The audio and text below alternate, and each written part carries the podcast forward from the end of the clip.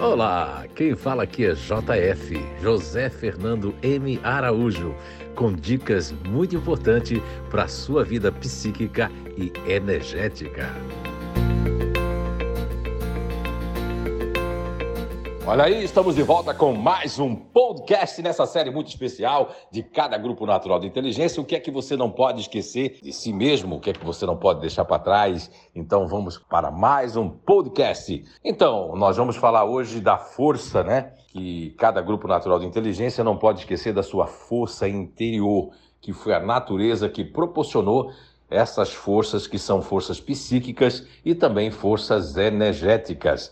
Cada um de nós, dentro do, da proposta da descoberta inato inteligências naturais humanas, nascemos com alguns propósitos naturais que seguem vias do princípio elementar natural. Então, o que cada grupo natural de inteligência não pode esquecer é da sua força intrínseca natural que possibilita não só as aptidões naturais, mas também possibilita forças extraordinárias. Vamos dar um exemplo. As pessoas que fazem parte da inteligência ativa, por exemplo, elas têm uma força muito grande para empreender, para agir, para se mexer, para fazer as coisas, para realizar as coisas, porque isso faz parte da sua natureza. Agora, é importante frisar que o corpo tem que acompanhar, tem que ter um corpo, tem que ter saúde para que possa realmente acompanhar essa proposta do princípio elementar natural, que faz parte da inteligência ativa. E depois nós temos ali a inteligência emocional. A inteligência emocional, nós temos aí a força da empatia. As pessoas que nascem com o propósito da inteligência emocional nascem com o princípio elementar natural de cada um desses quatro que fazem parte da inteligência emocional,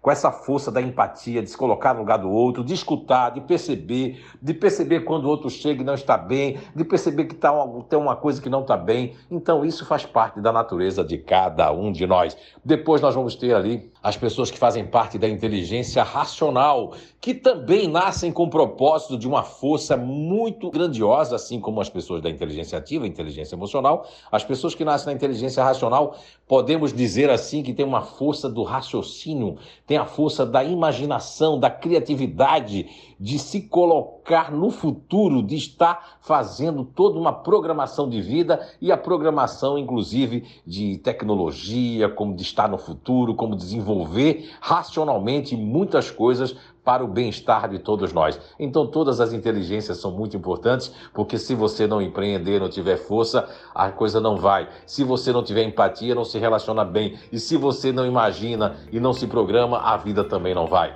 Então, hoje é só isso que nós temos para vocês e até o nosso próximo podcast. Se cuidem e até lá.